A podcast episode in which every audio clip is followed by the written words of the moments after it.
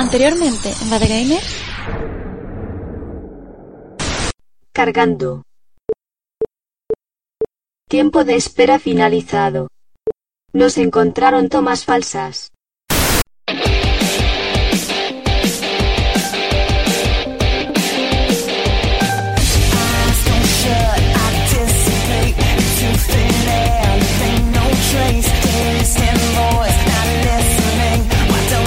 just say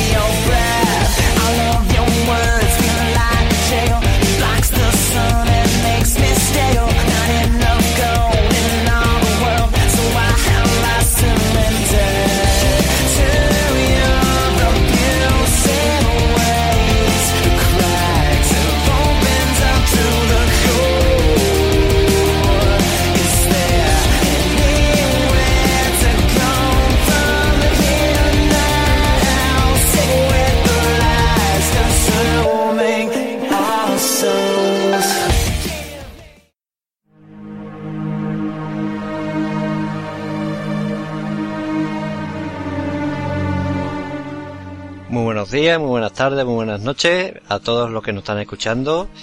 Volvemos con Bad Gamer, un programa bastante especial. eh, es más, eh, únicamente estamos los abuelos de Villeta, tanto mi compañero Lucas como yo, Arak, que hace bastante tiempo que no andaba por aquí. Saluda, Lucas. Buenas, fíjate tú que tenemos otra vez aquí al abuelo Cebolleta, pero bueno, un programa muy especial para el verano, un programa muy liviano, ¿no? Y con eso de liviano estamos nada más que nosotros dos. Exactamente. Vamos a hacer un pequeño repaso de noticias que tenemos ahí acumuladas y como ahora mismo, pues digamos, eh, no sabemos muy bien cuándo vamos a hacer el próximo programa, digamos, oficial como tal. Pues queremos hacer esto más que nada para quitarnos todo este grueso de noticias y comentar algunas y bueno, tampoco va a ser algo muy muy de tres horas, de dos horas, no sabemos si llegará a la hora y, y no lo sabemos. Así que nada, eh, esperemos que os guste. Eh, nuestros demás compañeros pues no, no están aquí por distintas razones.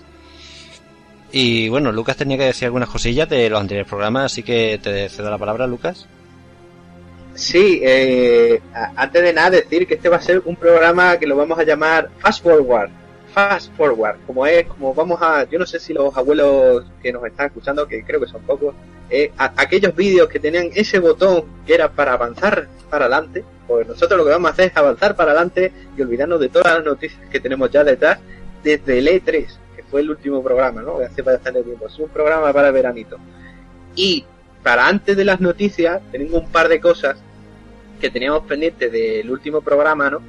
Eh, para empezar, es un saludo a Arturus300, que se lo quiero mandar yo, porque por casualidad de la vida es que te encuentras a una persona que te conoce fuera del, del esquema, digamos, de, de tu vida normal, que es seguidor de, de YouTube de otras personas, ¿no? Y, pues bueno, un saludo para él. Y por otro lado tenemos unos federtas, ¿no? Que fue del, del, no del pasado, sino del anterior programa, que tuvimos unos fallos y nos lo dijo Taucha por iVox y entonces pues vamos a comentarlo. Eh, para empezar, un problema con el micrófono que hemos descubierto gracias a él, eh, un problemita, simplemente que se, a veces se nos escucha cosas que no deberían de escucharse, que pensábamos que no se escuchaba. A partir de ahora no va a ocurrir más. Y por otro lado, eh, un fallo que me ha dolido bastante porque precisamente yo en un momento determinado hablé de un juego que se llama Fernando Vázquez. Vázquez. Bueno, no es Fernando Vázquez, es Fernando Martín. Y lo que ocurre es que como no es de mi época, es anterior a mi época, pues me equivoqué. Lo siento mucho, porque estábamos hablando de toda la noticia de Museo FX. Y claro, el problema es que en el Museo FX ya no ponen los nombres de Fernando Vázquez. Por ejemplo, ahí también está el juego de Aspar, también está el juego de, de Mitchell, pero el- en el Museo FX ya han quitado los nombres, porque digamos no tendrán los derechos o algo. Y claro, por la razón que sea, pues se me vino en la cabeza Fernando Vázquez. Yo no sé por qué dije Fernando Vázquez cuando es Fernando Martín. Fernando Martín. Que además que me acuerdo de un de un All Star que estuvo quién era, no, ahora, ahora no me acuerdo el nombre exactamente, ¿no? No quiero liarla. Y, y se puso una camiseta, eh, la- en- era en el campeonato, en el concurso de mates, ¿no? Y se puso una camiseta de Fernando Martín. Y claro, y me, acordaba de eso, pero no me acordaba del nombre, vaya tela. Es decir, Fernando Martín, Taucha, sí, es cierto, me equivoqué. Y nada más, es decir, ya lo dejamos la fe de rata y vamos a empezar con el programa en sí, que lo queremos hacer cortito, cortito, cortito, lo más posible. Porque ya que no están todos, pues de lo que se trata es simplemente de comentar las noticias. Y también digo que nos las comenten los que nos oyentes, es decir, porque en el próximo programa, pues algunas de estas noticias puede que las recojamos otra vez y las comentemos con todos ya, ¿no? Y las debatamos. Ahora mismo no vamos a debatir noticias, pero esperamos que por Twitter o por Facebook o por el blog, pues los oyentes pues nos comenten algo, decir, una noticia que le parece importante o que quiere comentar algo, comentárnoslo, que vamos a comentarlo en el próximo programa casi seguro. Bueno, nada pues- más, así que vamos a empezar, ¿no? Sí, Eh, vamos a empezar con las noticias. abuelito. Y bueno, como diría en nuestra presentación nuestra querida Mara, anteriormente en Bad Gamers, eh, bueno, habláramos de juegos que se había, en Bad Gamers, que se había quitado de, de Steam. Muchos juegos que se han quitado de Steam. Bueno, pues ha apar- reaparecido uno que era Bulletstorm. Es un juego de que está bastante bien, era bastante resultó. Yo jugué la demo y me gustó, me fue bastante agradable. Y bueno, ha reaparecido en Steam de nuevo. Eh, el precio ahora mismo no sé cuál es, eh, si quiere buscarlo Lucas y lo decimos. Y una de las cosas que ha dicho uno de sus creadores es que considera una locura cobrar 60 euros, eh, bueno, 60 dólares, perdón, por un videojuego. Y lo que ha dicho en sus declaraciones dijo que cuando salió Bluestone esos 60 euros les pareció demasiado y cada vez le parece más locura, más que nada porque entonces hay que dar eh, la cantidad de no de espacio sino de contenido al jugador con el que se paga. Y muchas veces es una cosa que no pasa no hemos visto muchos juegos que se pagan grandes precios 60 70 50 euros y después ofrece muy pocas horas de, de diversión o apenas es rejugable y solamente se puede jugar una vez. Y es de digamos una de tantas quejas que tienen que hay ya no solo dentro de la industria sino muchas veces por, por parte nuestra no de los de los propios aficionados a los videojuegos no y por otro lado pues Microsoft continúa dando soporte a Game for eh, Windows Live aunque porque había mucho miedo de que sus juegos que estaban soportados por esta plataforma esta difunda plataforma dejaran de funcionar. Y claro si dejas de funcionar y no están por ejemplo en Steam pues qué pasa no bueno, pues han dicho que no nos preocupemos, que hombre, no se puede ya comprar juegos por, por la plataforma y otras cualidades que tenía la plataforma ya no están operativas, pero vamos, que los juegos se pueden jugar. A mí, por ejemplo, me pasó, me pasó hace un par de semanas que Clan de LAN, en este foro que yo siempre estoy, pues un chaval preguntó por el Bioshock 1 si seguiría funcionando no, y bueno, yo también lo tengo en físico, y bueno, pues me dio eh, también la duda, lo instalé en un momento, lo probé y funciona sin perfectamente. En Game for Life ya no existe, digamos, ¿no? Así que bueno, era lo que este, por este lado pues, tengo que decir. Así que si quieres decir algo tú, Lucas, y si no ya pasamos a lo siguiente. Sí. Sí, decir que en los últimos programas he hablado mucho del tema de Windows Win- Game for Live, Live y qué raro, ¿no? Que ahora cojan y digan que no, que no va a desaparecer de todo cuando han estado diciendo que iba a desaparecer, que iba a desaparecer. Algunos juegos se sabe que han dejado de funcionar, pero no solo por Game for Windows Live, sino también por el tema de Game Spy que ha desaparecido, ¿no? Eh, la cuestión es eh, probar los juegos y ver si funcionan, porque si no funcionan, alguna forma de hacerlo funcionar habrá.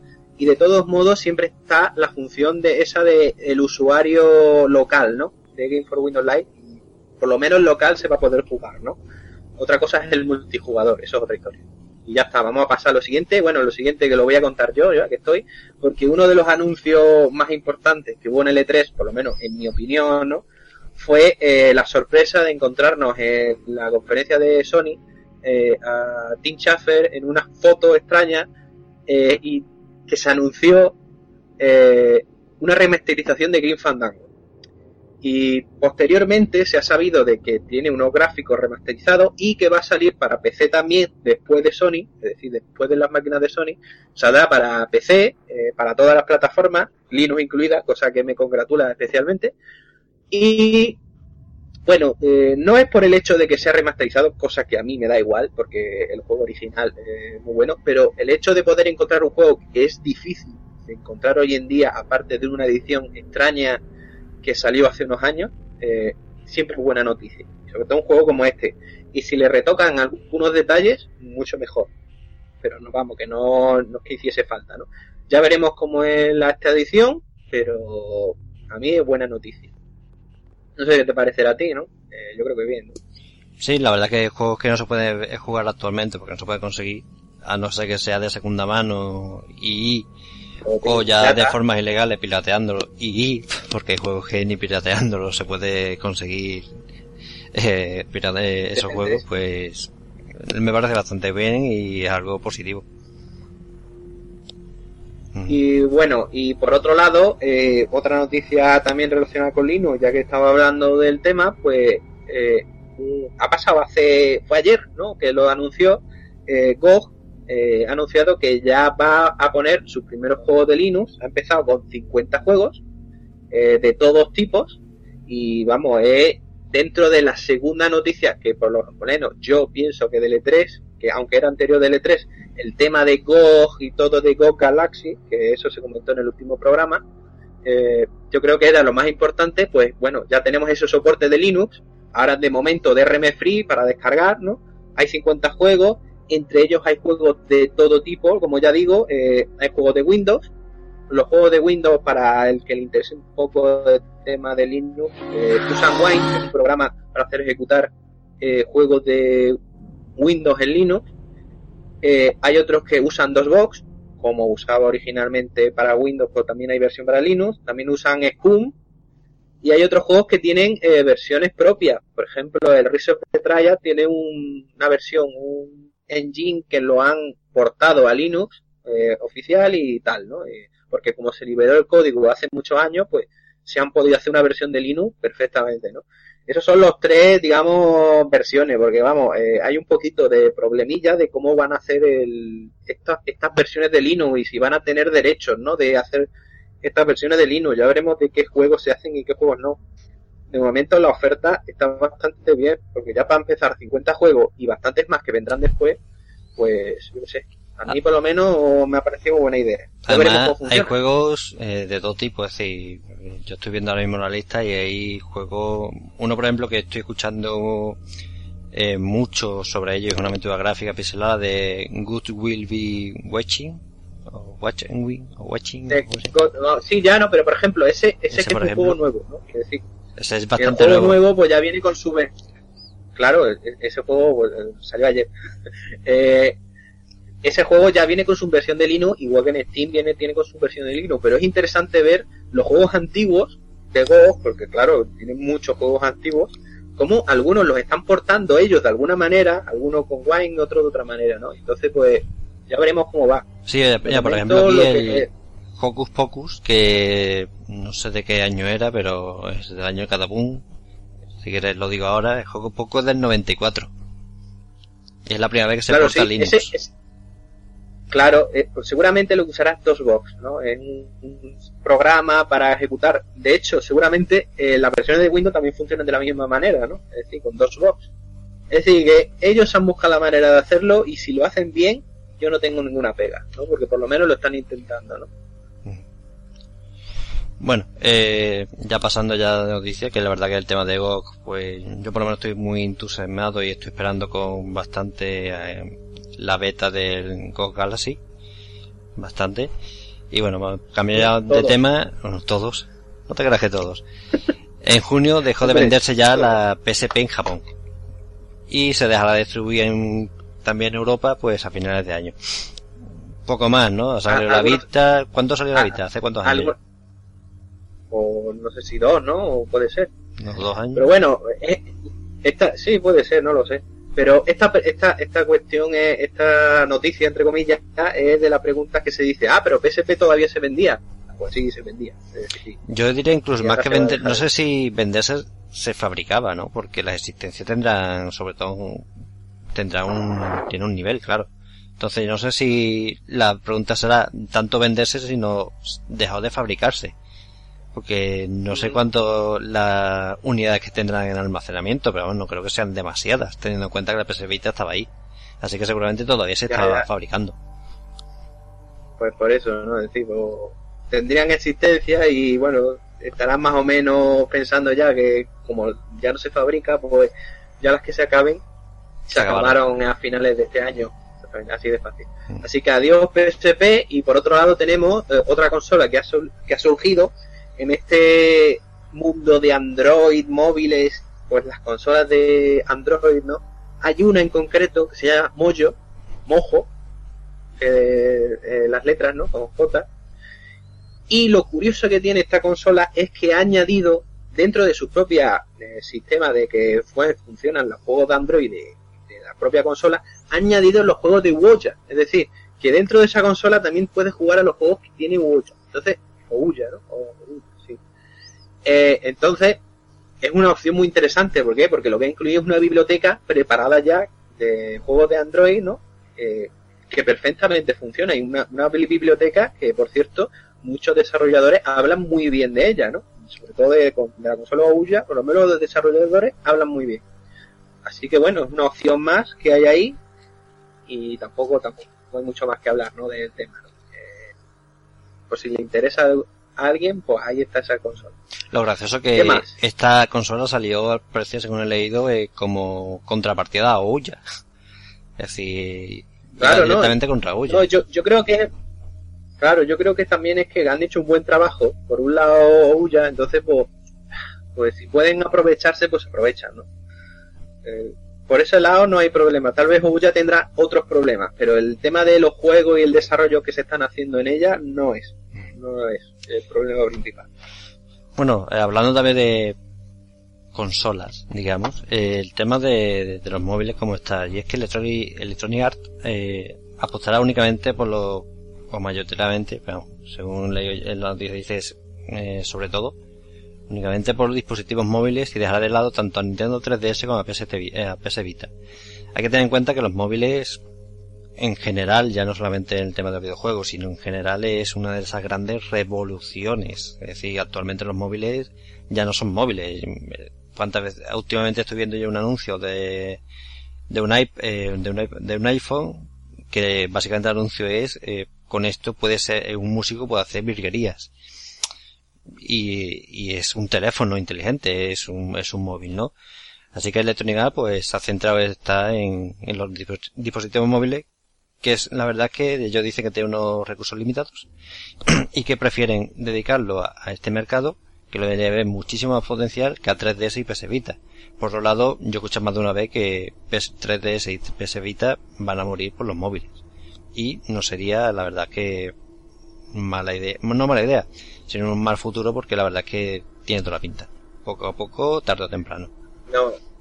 De hecho, es una pregunta que se le podría hacer a los oyentes, ¿no? Que si nos lo quieren escribir por Twitter, eh, ¿qué piensan sobre el tema de los, si los móviles se van a llevar por delante de las consolas portátiles, ¿no? Porque, vamos a ver, es algo que seguramente han, han leído o han hablado en cualquier momento. Así que si nos quiere comentar nuestra su opinión, pues ya sabe, por Twitter, por Facebook, por correo, por donde quiera. Venga. Luego, el tema de Google Play. Eh, aunando todas las noticias, antes de decirlo, o bueno, vamos a decirlo primero. Eh, Google Play eliminará la etiqueta gratuito de Free to Play con, micro- eh, con las microtransacciones, que posean los, todos los juegos que sean Free to Play, pero que tengan microtransacciones ya no serán eh, Free to Play. Por otro lado, No, el- no, no, que no, no van a poner la palabra gratuito directamente. Es decir, bueno, que- otra cosa es que tú le das el botón y tú y te pone gratis. No, en realidad no puedes poner ya gratis, va a poner otra cosa, pero no gratuito. Luego, eh, Electronic Arts también retira cualquier referencia free to play a la publicidad de Dungeon Keeper porque al parecer, según sus propias palabras, y sienten vergüenza por lo que pasó, eso es entre comillas, eh, hicieron el juego tan complicado de tal forma que únicamente se podía eh, avanzar con micropagos, con los micropagos. Lo que se llama un, eh, coño, eh, no me sale el nombre, vamos. Pay for win, ¿no? Exactamente. win, Lo que mucha llama. gente, por ejemplo, ha dicho que fue Diablo 3 durante tantos años. Eh, con la casa de su Palito. Y eh, luego, por último lado, eh, tenemos que el Taste of Fantasy desaparecerá también de iTunes en agosto porque era un JRPG más difícil de lo que originalmente era en la aventura original para sacar partido a las microtransacciones. Bien, eh, ¿a qué viene todo esto? Esto todo viene a que la Unión Europea ha dicho que juego en que ponga free to play y que diga que es gratuito si tiene microtrans- microtransacciones no es gratuito. Básicamente, por eso todos estos movimientos, o más o menos, han venido de, básicamente así, la mayoría parte, así por esto. Eh, de todas formas, yo quería decir una cosa que me hace gracia. Además, mucha gente se echa las manos a la cabeza y lo normal con el tema de Digimon Keeper o de Tale of Fantasy. Eh, vamos a ver, este truco lo usaban las recreativas de hace años. Es decir, muchos juegos, el Aerofighter 2, por ejemplo, el monstruo final de Aerofighter 2, no te, te tienes que gastar, yo creo que de aquella época, si no eran 10.000 pesetas o 1.000 pesetas, porque era imposible, si no, eran juegos difíciles, aposta, para gastar dinero. Entonces tampoco es, no es un truco de ahora y se hizo en su momento y actualmente esos juegos son venerados como, son grandes juegos, sin lugar a dudas, pero en aquella época se hacía lo mismo. Y esto ya hace cuánto, 20, 30 años. Eh, así que bueno, el truco no es nuevo, nada, se, se hizo en su momento y yo siempre lo digo, eh, quien no escuche fase B1 que lo escuche porque muchas veces cuando uno escucha programas como fase B1 que juega- habla de juegos de, antaño, uno ve una cosa. Todo lo que se dice ahora, que es hay una revolución, lo más norm- lo- la mayoría de las veces se ha inventado ya. Bueno, y por último, sí, más bien se ha adaptado al tiempo, ¿no? Es decir, es lo mismo, pero adaptado, porque yo me acuerdo, como lo has dicho tú, ¿no? Yo me acuerdo del Snow Bros. y me acuerdo del Altered Beast, que lo he jugado en recreativas, y no tiene nada que ver a las versiones de Mega Drive, por ejemplo, es que nada que ver, la dificultad es completamente distinta. Bueno, pero es otra historia, ¿no? sí, Lo mismo, pero es otra historia. Pero es que eso, ¿no? Eh, digamos que la gente se puede poner, echar mano a la cabeza, pero eso se hizo, se ha hecho siempre. Eh, tonterías mínimas. Y por último, pues hay una avalancha de novedades relacionadas con el magnífico VVVVVV. Llega a sistema iOS. Recomendadísimo. Sí, sí. Android, Agouya, estrena editor de nivel gratuito para PC, para Mac, para Linux. Y estrena un minijuego para móvil llamado Super Gravi- en Gravitron. Que Lucas lo tiene, si quiere hablar un poquito de, aunque sea cortito. Sí, mira, eh, el VVV lo llama así, que el juego de Terry Cavanagh, que aparte de hacer todas las versiones, porque el tío, digamos, que se la ha terminado de currar ya y dice, mira, lo hago todas las versiones con ayuda, no lo ha hecho todo él. Eh, el concreto, el Super Gravitron, quien haya jugado al juego lo recordará porque es una parte del juego. Lo único que ocurre es que lo ha puesto gratuito en la Game, en Google Play, no sé si está en iTunes, en realidad no lo, no, no lo recuerdo, pero vamos, en Google Play, y yo lo recomiendo mucho, porque es el tipo de juego que me gusta a mí, tipo Super Hexagon, eh, Typical Terry. Y vamos, el VV, el 6V, mejor dicho, ¿no? Porque vamos, son 6 Vs, eh, es recomendadísimo en todos los aspectos, en cualquier lado. Es decir, si todo el mundo habla de que es un juego, que es un juego indie, pues tiene que pensar en este, por ejemplo, ¿no? Es decir, es magnífico. Así que se puede jugar en cualquier lado. Y bueno, ya que estamos hablando de móviles y todas estas cosas, pues vamos a hablar también pues, de realidad virtual, ¿no? Que es también otra de estas puntas de lanza que están saliendo. Bueno, pero vamos a hablar poquito, porque ya sabéis que no queremos hablar mucho. Eh, por, por un lado tenemos eh, que Valve eh, nos ha mostrado un prototipo de sus gafas de realidad virtual. Entonces, claro, lo hemos visto, ¿no? Tal y cual. Eh, mucha gente ha hablado del tema y no es que Valve esté haciendo una gafa de realidad virtual, no. Decir, ellos están haciendo, digamos, sus propias pruebas, sus propios diseños. Ellos ya han dicho que eh, van a funcionar con Oculus Rift, pero claro, ellos en el propio Steam, quien siga un poco las novedades de las betas y esas cosas, ya han añadido el Steam VR para funcionar. Es decir, que tú puedes conectar una gafas y hacer funcionar los juegos de Steam en realidad virtual. Entonces, claro, que no nos flipemos. Que no, ahora no va a sacar, porque cada vez que saca algo, eh, eh, Newell parece ahora que va a cambiar, va a revolucionarlo todo, ¿no? Es decir, ellos están haciendo sus pruebas y ya está. Que es lo mismo que lo que está pasando con su mando, ¿no? El mando, hace unos días ha aparecido una nueva actualización, ¿no? Que el mando revolucionario, que era tan distinto y resulta que cada vez que pasa es menos distinto. Ya tiene gatillos y de hecho lo que van a añadir es un stick na- analógico. Sigue manteniendo esas partes circulares que a saber cómo van a funcionar, porque eso es lo que digamos lo distinto, pero el resto de detalles ya no los tiene. Es algo muy normal, es decir, eh, no pueden ahora reinventar la rueda, ¿no? Tienen que hacer algo que sea práctico a la vez que normal, es decir, tienen que funcionar los juegos, todos los juegos. decir, tampoco pueden cambiarlo todo. Así que la gente se sorprende de que ya, sea, ya no sea tan distinto, pero bueno, si es su estudio de mercado y ya cuando salga la versión final, pues ya hablaremos de ella bien, ¿no? No podemos hablar de un- una beta, ¿no? De un prototipo, ¿no? Que es. Y ya está. Y bueno, pues ya que estamos hablando de Valve, ¿no? Y de estas cosas, bueno, pues vamos a hablar también de Greenlight, ¿no? Porque en Greenlight hay mucha, digamos, eh, controversia, ¿no? Por los proyectos que se están presentando. Porque aparte de que es difícil ya salir de Greenlight, hay algunos juegos que no salen, que están ahí, que no saben qué va a ocurrir, ya sabemos que va a desaparecer, ¿no? Hay otras personas que cogen y montan eh, juegos raros. Vamos a llamarles raros por no decir que son una mierda, ¿no? Pero eh, está el tema de los simulator, ¿no? Y por ejemplo, ha salido el Rock Simulator, que es eh, simular una roca que funciona con Oculus Rift, o por lo menos dicen ellos que va a funcionar con Oculus Rift, ¿no? Y vas a ver cómo eh, sube la hierba, eh, crece la hierba, ¿no? Y claro, una roca no hace nada, ¿no? Y, la gente vota cosas, ¿no? Y también, por ejemplo, el de la, el Grass Simulator, que es el del crecer la hierba, ¿no? Es decir, vas a ver cómo crece la hierba. No sé, es decir, este tipo de cosas, por ejemplo, también ocurre en Kickstarter, ¿no? Que, por ejemplo, ha habido un, un crowdfunding para una ensalada de patata. Es decir, lo de la ensalada de patata, yo animo a la gente que lo vea, porque el tío pedía 10 dólares y ha conseguido 50 mil dólares, aparte de por tonterías de la ensalada de patata. Es decir, animo a la gente que lo mire porque es flipante. Y también cosas como que alguien ha presentado un Kickstarter para Half-Life 3, que aquí tendría que sal- saltar Mark y decir Half-Life 3, confirme, ¿no? Pero bueno. Eh, y se lo han cerrado, hombre, claro, obviamente, ¿no? Es decir, que no, no se lo van a cerrar, ¿no? Es decir, que hay mucho, vamos a decir, cachondeo, por un lado, o no. Es decir, también puede haber que haya un poco de timo, un poco de picaresca, ¿no? Y claro, en el tema de la picaresca, pues ha entrado pues, el tema de Area. Que eso nos lo va a contar Arak así en concreto, ¿no? Porque digamos, en la comidilla de Kickstarter del último mes, por lo menos. Sí, ¿no? bueno. El tema de Areal, para que no sepa qué es, pues eh, todo el mundo conoce Stalker, quien no lo conozca, pues que lo juegue, porque es una pasada.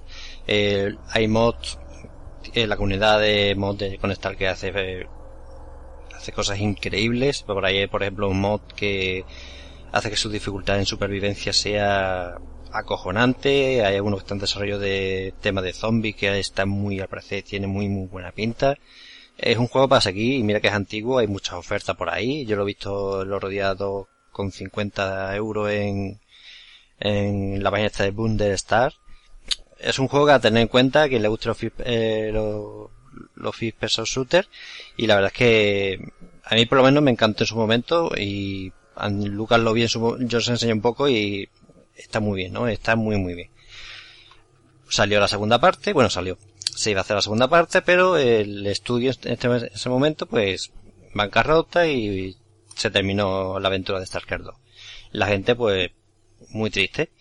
Hubo una- algunas personas que, del equipo que se han ido a un nuevo estudio, no me acuerdo cómo se llama, y estaban haciendo un, un MMO, pero, un, un MMO, eh, un juego de multijugador, pero en plan, eh, como el Starke, pero eso, multijugador, ¿no? No es con una campaña mono- monojugador. Vale. La gente quiere un Stalker 2 porque, como he dicho, es un juegazo. Es de esos juegos que la verdad que gusta muchísimo.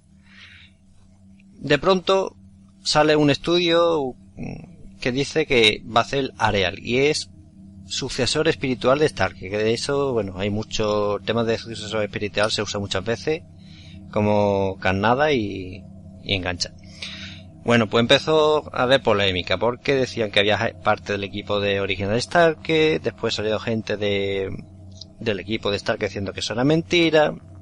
Empezó a ver, había gente que estaba a favor, en contra, la verdad es que estaba bastante complicada la cosa con este eh, juego.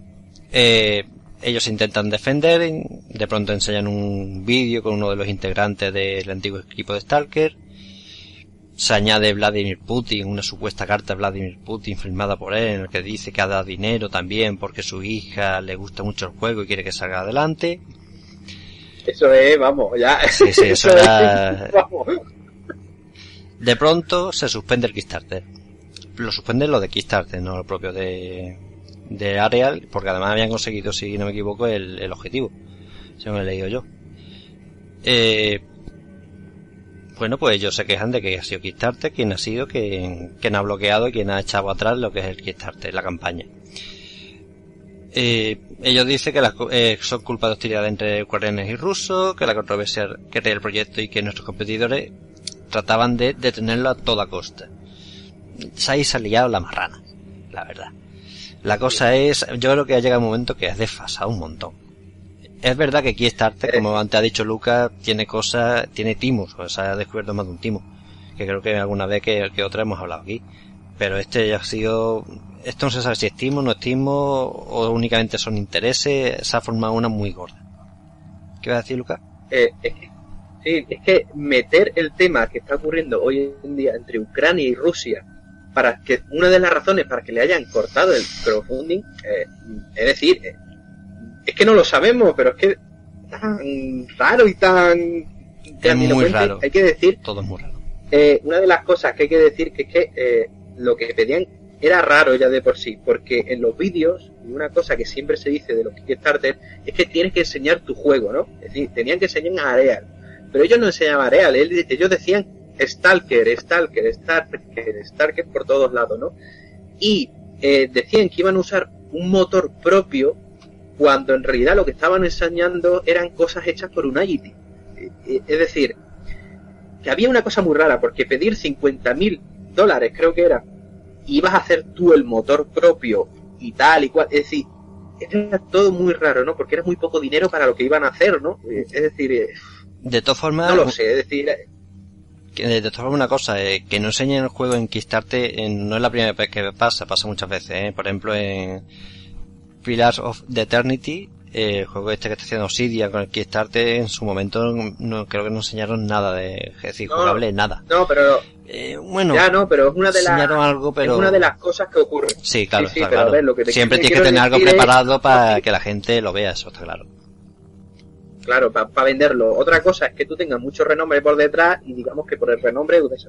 Pero unos tíos que en principio no tienen renombre y no enseñan nada, pues queda muy raro, ¿no? Entonces, claro, la gente estaba muy mosqueada desde el principio como diciendo, esta gente, esta gente qué quiere hacer, ¿no?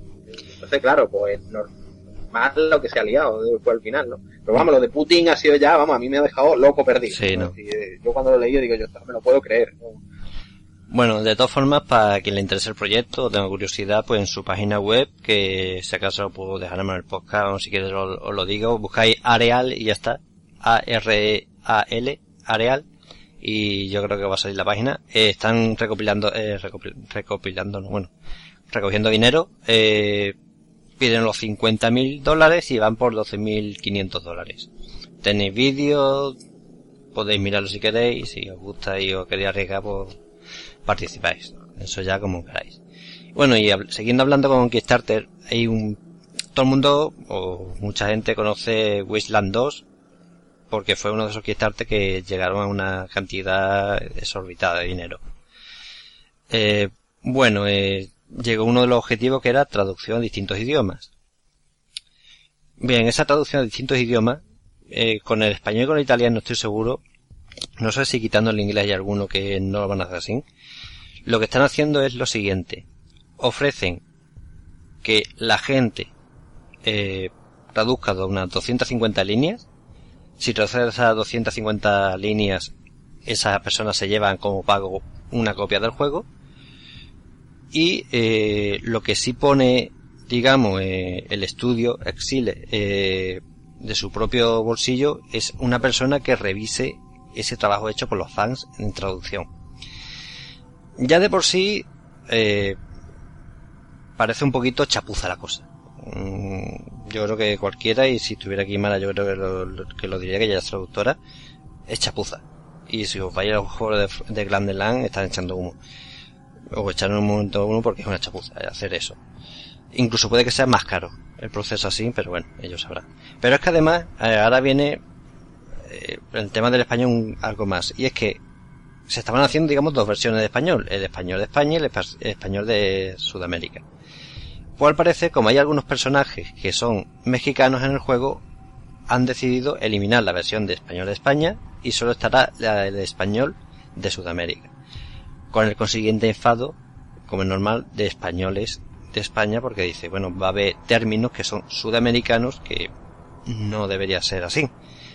Debería haber las dos versiones, tanto una de español de España como España de Sudamérica. Otra cosa es que haya un personaje sudamericano, por ejemplo, algunos personajes que son mexicanos, que tenga que tener esa forma de hablar. Eso es distinto. Para inversión viene muy bien, pero que todos los hablen de la misma forma, pues ha creado bastante controversia y bastantes problemas. Bueno, la gente está cabreada, vamos. Hay gente incluso que antes decía que iba a comprarlo y ahora no lo sabe si va a comprarlo o no. Eh, ¿Quieres decir tú algo, Luis? Es que se supone, es que se supone que eh, cuando la gente que financió el juego hablaban de que iba a venir traducido y sin embargo ahora se sacan esto como que lo hagan los que hagan lo hagan los fans no es decir es que es lo más sangrante no es decir tú cuando has financiado el juego tú has dicho que iba a venir traducido que en el precio venía traducido. Es decir esto es lo que dices tú una chapuza. Es una chapuza, porque tú cuando haces un presupuesto y metes una traducción, metes la traducción. Y es lo que mucha gente en Glandela yo le he escuchado a gente que hemos tenido aquí, como Dark Padawan, no sé si alguno, de- el año pasado, por ejemplo, hicimos un que otro programa. Eh, yo lo entrevisté para la traducción del Fallout 2, o, o Jesús Gandalf, para un programa que hicimos también el año pasado. Y ellos son traductores, han traducido juegos y ellos lo dicen, dice, es que le va a salir más cara ellos piensan que le va a salir mucho más caro lo que están haciendo ahora que coger y dárselo a un equipo, a un estudio de traducción para que traduzca bien el juego. En fin, no sé cómo queda la cosa, habrá que ver cómo queda al final, pero ahora mismo la verdad que hay gente bastante cabreada y se ve bastante lío la cosa y bastante chapuza desde mi punto de vista y hay mucha gente bastante chapuza. Con el que, eh, ahora pasando de Kickstarter a, bueno, y Greenlich, eh, a Early Access, al acceso, Green Light. Green el acceso ¿Cómo, cómo anticipado. de menos esas cosas Sí, cierto. el acceso anticipado de, de Steam. Bueno, pues Steam ha actualizado el FAQ de acceso anticipado y ha dicho que no todos los juegos llegarán a completarse. Si os fijáis, en muchos juegos de acceso anticipado, por lo menos llevan años y años y años y no se terminan. Y, y lo que quiere Steam es básicamente pues ahorrarse el disgusto de que alguien denuncie porque es normal que alguien compre un juego con acceso anti- anticipado y vea que al final no se ha, ha terminado y no se ha terminado nunca. Una cosa, por ejemplo, que pasa con los mods, muchísimos mods que hay que están empezados, se pueden jugar pero no están terminados, pero los mods son gratuitos. En este caso, el juego te cuesta dinero.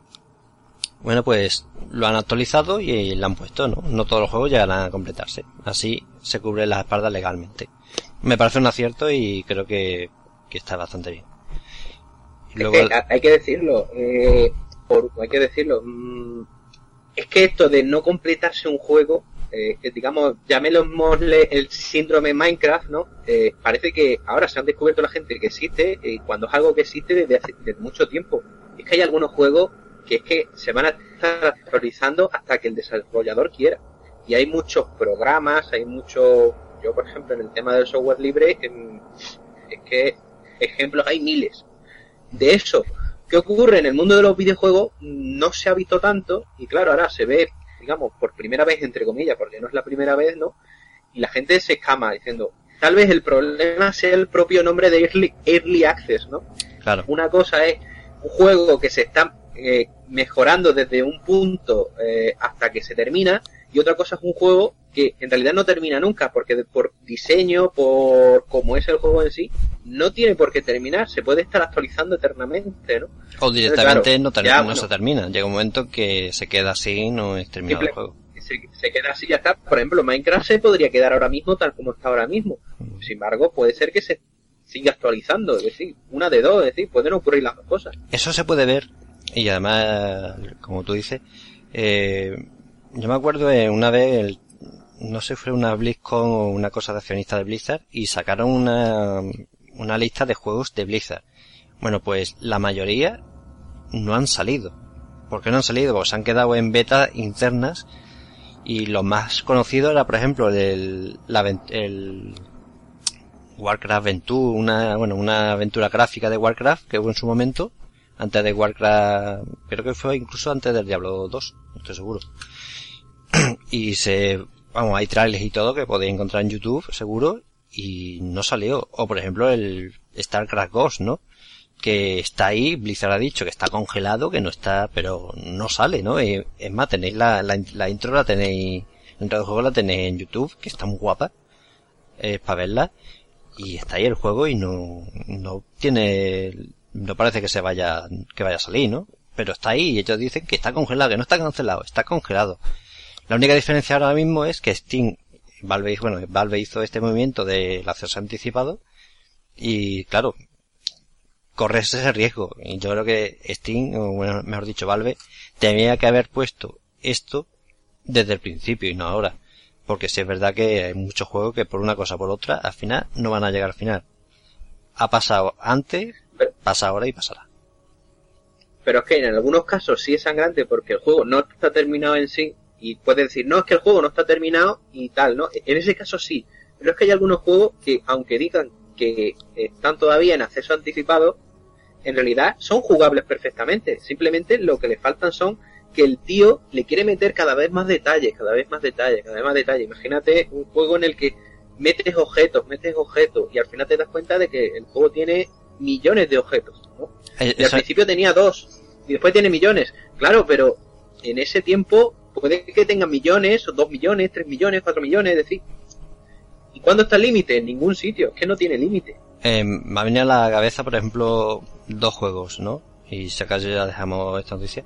El Unri eh, Underride, mm, lo he dicho como, como se escribe, es una especie de Fallout Metro 2033 en 2D.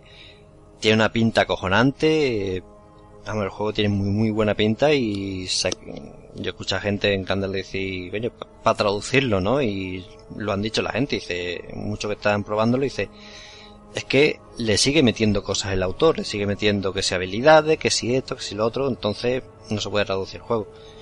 Es un ejemplo de que no para, ¿no? Y el Green Draw, creo que era, bueno, de los creadores de Titan, de Titan Quest, un excelente ácido RPG, están haciendo el Green Draw, empezaron a hacerlo y ahora mismo siguen ahí, llevan años, años haciéndolo y siguen metiéndolo, que ahora, creo que ahora mismo tiene hasta el segundo acto como mucho y, y siguen metiéndole cosas y sigue haciéndolo y tardará seguramente uno o dos años todavía en, en terminarse y lo están vendiendo, vamos, y dicen que el juego es muy muy bueno. Pero son yo, yo creo dos ejemplos y bueno, hay que tener cuidado con estas cosas, básicamente. Bueno, y por otro lado, algo que viene bastante a, la, a lo de antes, y es que una desarrolladora está vendiendo el acceso anticipado de un juego en formato físico. El juego en cuestión es el Planetary eh, Annihilation. Para que no lo sepa, es un juego de estrategia con una pinta bestial, es decir, poco, ya no gráficamente, que... muy- Horrible. Es decir, Gráficamente no es eh, no es un StarCraft ni estos juegos con gráficos súper detallados, pero son los gráficos muy graciosos, eso sí, es verdad. ¿eh? Pero lo que se puede hacer no, en ese juego es las brutal. posibilidades, brutal. es decir, las posibilidades que, que plantea mm, buscarse un vídeo, es decir, buscarlo porque las posibilidades que plantea ese juego es brutal. Es en tiempo Te real. quedas flipado. Eh, se parece a, por ejemplo, a Super Commander. Bueno, por poner un ejemplo rápido, eh, se ven los vídeos, cosas que se puede hacer. Tú estás en el planeta, tú estás luchando, alrededor del planeta hay asteroides, o relativamente cerca, mandas una nave a los asteroides, creas una colonia en el asteroide, le pones cohetes a los asteroides y entonces con los cohetes lo mueves para que se estrelle contra la base enemiga. Es uno de los ejemplos. Eh, realmente tiene una pinta bestial y todo el mundo que existe en Steam, todo el mundo lo pone que es bárbaro. Así que nada, Antonio. Ah, pero el, el detalle es eso, que lo quieren vender en formato físico y aún no lo tienen terminado. Es decir, Ahí va. pero, Pero, bueno, eh, claro está, ellos lo dicen, el juego se va a seguir actualizando. De todas formas, al final en Steam se está vendiendo también. Claro, es decir que, hombre, yo creo más normal que sea digital porque no está terminado y cuando ya esté terminado pues venderlo en físico. Pero, Pero- bueno, digamos que estas son las ideas del marketing raras, ¿no? Que se No, y gente, también- no sé. También piénsalo, eh, se está llegando ahora mismo de que la copia física es un disco Con los datos, sí, pero lo que te vale es el código que lo metes en Steam. Y terminas. O ni eso, ¿no? Porque, porque ya vemos, ya hay ejemplos de discos, es decir, tú compras la caja del disco y lo que te viene dentro es una clave Exactamente. ya está. Es decir, actualmente es eso. Eso me parece, eso me parece peor todavía que, que lo del formato físico con el early access, ¿sabes? Es decir, que te metan nada más que el código, porque para eso ni código ni nada, es decir, te lo compras por internet. Bueno, hay gente que le gusta Bueno, tener la eh, ya que hablamos de este tipo de juegos, no me ya, ¿no? Yo, yo soy uno de ellos también. Eh, uno, ya que hablamos de estos juegos de early access, pues también vamos a hablar de homebrews, de homebrews que son juegos hechos así por la comunidad, ¿no? De, de gratuito, en la mayoría, ¿no? O detalles, vamos a decir. Eh, uno de ellos, por ejemplo, es eh, el Spelunky original, el juego gratuito. Alguien ha hecho un mod para jugarlo en cooperativo, es decir, jugar dos personas al juego a la vez. Y yo creo que es una de las ideas más interesantes eh, que ha visto en este tiempo, ¿no? Sobre todo le añade un nuevo plus al juego, por si os interesa buscarlo, es Spelunky. Eh, por otro lado, tenemos que un grupo de fans ha rescatado, que ya lo hemos hablado en otro programa, eh, ha rescatado los multijugadores del Command Conquer con C and Online, ¿no? Eh, C and Online, pues digamos, una página que os vamos a dejar, ¿no? Que vienen parches para todos los juegos, eh, viene información y sobre todo estos servidores que podéis conectaros ya pues a los juegos pues de Command Conquer y, poder jugar por internet, porque es que claro, como ya han cerrado casi todo, ¿no? Pues normal, ¿no? Es decir, es muy difícil de encontrar ya para poder jugar a esos juegos. Por otro lado, eh, alguien, ¿no? Es decir, un, una un, un grupo, un equipo, han creado un pequeño juego que es, digamos, eh, el rival real de hace unos años de lo que sería el Smash Bros. Que es el Sega Master System Brawl, que es, para lo que os podéis imaginar, eh, usando personajes de Sega, pues digamos una idea muy similar a lo que es Smash Bros. Pero ¿qué ocurre? Que en realidad es una ROM de Mega Drive. Entonces podéis coger un emulador de Mega Drive o un cartucho para emular juegos que se le meta por ROM a una Mega Drive original y podéis jugar, pues digamos, un juego así de peleas. Claro, es en 2D, ¿no? Estamos hablando como son los Smash Bros actuales, ¿no? Pero digamos una idea que puede evolucionar y ya veremos qué dice Sega al, al respecto, ¿no? Y está bastante gracioso. Y para que le interese, pues que lo sepa. Claro, lo que decía de Sega, pues es algo que puede ocurrir. ¿Por qué? Porque, por ejemplo, eh, eh, el Final Fantasy Type 0 mm, al final eh, va a salir, eh, digamos, en Occidente, ¿no? Y había una traducción que se iba a hacer del juego que los propios de, de Square Enix, pues digamos que lo han cancelado, es decir, no han permitido que sigan. Pues claro, si lo van a sacar por aquí, por Occidente, pues normal, ¿no? Pero también yo entiendo que si las compañías consiguen y digamos eh, hacen que la comunidad quiera hacer cosas para tus juegos, ¿no? Pues también es un plus que le da. En el caso de Konami, ¿no? Pues ha, ha pasado esto, que es que eh, yo no sé si os acordáis, los primeros Metal Gear, los que salieron en, MS, en MSX o por ejemplo en NES, eh, los anteriores a Metal Gear Solid, eh, pues una, un equipo de la comunidad pues va a hacer un remake de este juego del Metal Gear original, pues no sabemos exactamente si será en 3D o no, o lo que sea, ¿no? Pero va a hacer un remake y Konami las- les ha dado permiso. ¿Por qué? Porque, digamos, es, le da algo de potencial, ¿no? A, a los juegos hechos a la comunidad y le da como publicidad, ¿no? Y es algo que, que incluso es hasta bueno, ¿no? Porque después te puede llevar a publicidad para juegos posteriores y cosas así, ¿no?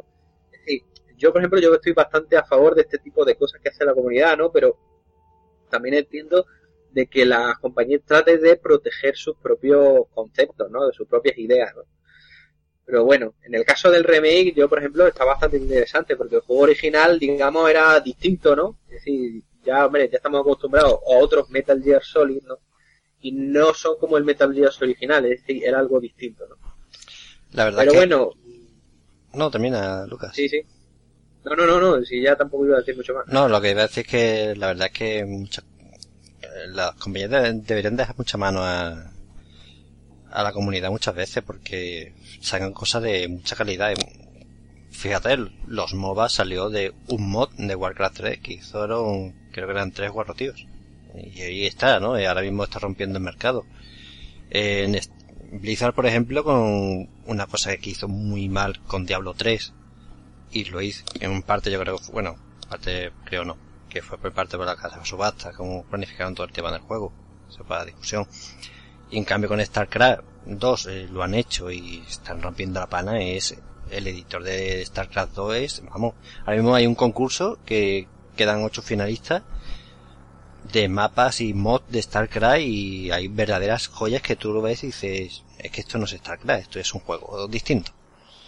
Y está ahí, ¿no? Y, yo os invito muchas veces, yo muchas veces lo he pensado, una persona que tenga StarCraft 2, mm, creo que no tendría que jugar, eh, comprarse más juegos, porque es que te metes en la parte de arcade de StarCraft y ahí te encuentras joyas, te encuentras juegos de rol, eh, te encuentras cosas que son muy, muy increíbles, que no solamente es el StarCraft, sino, sino hacen muchas cosas, ¿no? Y yo creo que las compañías deberían dejarlo. Más que nada, porque como hace Valve después, puedes conseguir gente que tenga mucha capacidad para hacer cosas.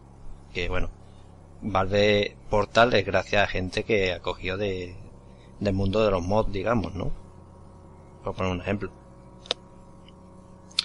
Bueno, eh, vamos a pasar y hablando de Konami, eh, defiende la apuesta de que el PES, el Pro Evolution Soccer de 2015, eh, tenga microtransacciones. Es una cosa de que, bueno, actualmente está de moda, moda las mi- microtransacciones. Eso es así. Por otro lado, eh, se han lamentado que, bueno, que Pro Evolution Soccer de 2014 estaba a medio hacer eh, que no tuvieron que hacerlo, que por eso era una porquería, por eso no triunfaron con, Bli- con con FIFA. Realmente esto de medio hacer no pasa solamente en Pro Evolution Soccer. Para mí y para mucha gente Diablo 3 sa- se salió no medio a, medio hacer, pero casi, ¿no? Multijugador todavía no tiene, tiene una cosa que hicieron, pero no es el multijugador que quieren hacer ellos. Otro ejemplo son juegos de, de licencias de películas, ¿no? Que muchas veces salen verdaderas porquerías y los equipos de desarrollo lo dicen, que no tenemos tiempo. Así que bueno, tampoco es algo tan sorprendente, ¿no? Pero bueno, si ellos dicen Sí, que ahora van a hacer las cosas mejor, pues mejor para ellos, la verdad. Claro, Hombre, e- eso dicen, pero después no lo hacen, ¿no? Sobre todo en este tipo de juegos que son que tienen que sacar uno al año, porque están obligados y tienen las fechas muy planteadas y es decir, la- no, no la plantea cuando se termina el juego, sino la plantea el tío que hace, el- eh, que da el dinero, ¿no? Pues siempre ocurre, ¿no? Es decir, lo vemos en los juegos de Fórmula 1, en los FIFA, suele ocurrir también, en muchos otros juegos también ocurre, es decir, que no es nada nuevo, decir, eso de que esté a medio hacer, bueno, estaba como estaba en el momento del lanzamiento y lo tuvieron que vender, no tenían otra. Una pena para nosotros. Pero bueno, vamos a dejar Konami por un lado y vamos a meternos con otra K, que es Kinect, ¿no? Porque eh, Kinect, siempre hablamos de ella, siempre le pegamos palo. No, bueno, no tenemos que pegarle palo siempre. Pero claro, X, One, pues siempre nos trae sus noticias y este, durante este tiempo siempre ha habido noticias sobre Xbox One y Kinect, entre ellas de que como ya han quitado Kinect, ya se supone que Xbox One tiene toda la potencia gráfica, ¿vale? Muy bien, lo que ellos digan. Eh, me parece muy bien, ya lo veremos con los videojuegos, se supone. Por otro lado tenemos que Portugal, eh, Microsoft en Portugal dice que Kinect solo va, a- va a valer 150 euros. Es decir, eh, Kinect, digamos, eh, a la rebaja de Xbox One se ha debido a que han quitado Kinect. Kine- eh, esa rebaja han sido 100 euros y sin embargo ahora dicen que Kinect va, para One va a, valer, va a valer 150 euros por separado. Ya veremos. Pero vamos, es una noticia. Por otro lado tenemos el Kinect para PC va a valer 200 dólares, 199 dólares exactamente. Bueno, eh, se supone que ya ha salido, ¿no? Que ha salido el 15 de julio. Yo no he leído nada de él, seguramente es porque para PC no interesa tanto Kinect. Bueno, lo dejamos ahí. Eh, por otro lado tenemos que DirectX 12, que este sistema de librerías, ¿no? Que han dicho que va a sacar todo el potencial de Xbox One. Bueno, pues este potencial solo van a poder usarlo las AAA. Eh, seguramente los juegos indie no podrán olerlo de momento, por digamos porque seguramente eh, habrá que pagarlo o habrá que tener un dato preferencial, digamos, para poder usarlo, ¿no? Entonces, yo por este lado mal, bastante mal, es decir, lo que más me sangra, digamos, de todas las noticias, ¿no? Porque el resto de las noticias, digo, verdad, no, es que sean tampoco un problema. Eh, también en ese caso tenemos que meter el tema de que eh, Microsoft siempre dijo desde un principio que Xbox One, la consola oficial, se iba a poder usar como un kit de desarrollo, sobre todo pensando en esos indies, ¿no? Todavía lo mantienen, pero está el tema ahí ahí que no se sabe si va a ocurrir de verdad o no. Será un error, porque ya sabemos que los indies tienen mucha fuerza y también con lo de la herramienta de AAA, decir, que DirectX12 va a ser solamente para las empresas AAA, pues mm, ya veremos, ¿no? Pero vamos, no son las mejores noticias que podemos dar eh, para el tema de Xbox. Ya veremos, ¿no? Y de hecho lo vamos a hablar ahora por el tema de las ventas, ¿no? No sé si las ventas quieres comentarlas tú un poquito por encima. Sí, bueno. Eh, ¿Cómo está el tema de las ventas de Xbox One, bueno, dobla sus ventas en Estados Unidos gracias a la venta de consolas sin Kinect, aunque, según los datos, Microsoft distribuye 1,1 millones de Xbox One y Xbox 360 en el último trimestre. Un dato que, aunque tratan de verlo de una forma positiva, no lo es tanto, pero que sin Kinect están satisfechos eh, de cara a la Navidad. Por otro lado, Ubisoft vende el doble de sus juegos en PlayStation 2 que en Xbox eh, One, ¿no? Eso quiere decir, bueno, bueno eh, PlayStation 4, Es que- PlayStation 2 he dicho, ¿no? Es PlayStation, en PlayStation 4. Vende más ¿En qué, que en qué año vives? PlayStation, Se me ha PlayStation ido. 2, PlayStation 2. Se me ha ido, lo, he dividido por dos. Es que, es que es muy, es que es muy gracioso el tema porque dice tú, uno con un millones de Xbox One y Xbox 360. Hace unos programas comentamos que, que todavía estamos ven- vendiendo más 360 que One. Entonces, claro, uno con un millones son las dos juntas. Y estamos hablando de que eh, creo que eran unos 5 millones en total desde que salió. Y sin embargo, PlayStation 4 está sacando muchas, ¿no? Es decir, aquí hay unos bailes de números que ha bajado muchísimo Xbox One y no solo sabemos exactamente porque no lo quieren decir. Hombre, más que Se nada, espera que sin el tema de las acciones, bajaría mucho en acciones. Es Sí, decir, claro, y el tema de que sin Kinect, no decía, han quitado el Kinect y bueno, y ahora vamos a ver cómo suben las ventas sin Kinect, ¿no? Pero también hay un poquito de problemas con Xbox, con, con Microsoft, ¿no? Por todo el tema que ya hemos hablado miles de veces de cambiar de opinión, de han cambiado, digamos, el mercado. Es decir, yo leído algunos textos en inglés de gente acólita a Microsoft está bastante mosqueada por cómo está llevando este tema, ¿no? Diciendo, y siempre es bueno de que esté Microsoft y Sony, siempre hay que tener rivalidad y que esté eh, Microsoft tan con tantos problemas no es bueno, no es bueno. De hecho, por ejemplo, tenemos más datos de, de ventas, ¿no? Sí, bueno, eh, pero en este caso Sony afirma que solo el 40% de sus juegos son rentables, pero realmente esto, por ejemplo, el tema de que únicamente el 40% de los juegos son rentables, esto pasa en el cine y pasa en muchos lados. Es decir, en el cine, mm, nos robemos en el cine, no sé, eh, yo qué sé, 40 películas en un mes, por decir un número. Se producen muchísimas más. Es decir, en, en Hollywood se producen muchas más películas y la mayoría a lo mejor son directamente para DVD, directamente para televisión y muchas a lo mejor pues, están por debajo de únicamente tienen son rentables ese 40%. El otro día, por ejemplo, estuve viendo bueno, eh, una película de John Carpenter, la segunda que hizo, eh, de, que hizo la, la niebla y recordé una cosa de que, bueno, La Cosa de Think de John Carpenter, que es un, de mis películas favoritas, ¿no? En todos los géneros, me parece un- una obra maestra de cine de terror y de, de ciencia ficción. Fracasó en el cine y, la tenemos ahí, y así tantas películas, ¿no? Y con los videojuegos pues, es lo mismo, y que se- salgan rentables únicamente el 40% no es tan extraño, diría yo. ¿eh? También hay que tener en cuenta, a muchas veces, lo que ellos quieren vender y cómo lo quieren vender y con la calidad que quieren venderlo. Eso también tendremos que tener en cuenta. Pero bueno, este ahí el dato. Y por último, al parecer, la intención de comprar Wii U ha aumentado cerca de un 50% tras el E3.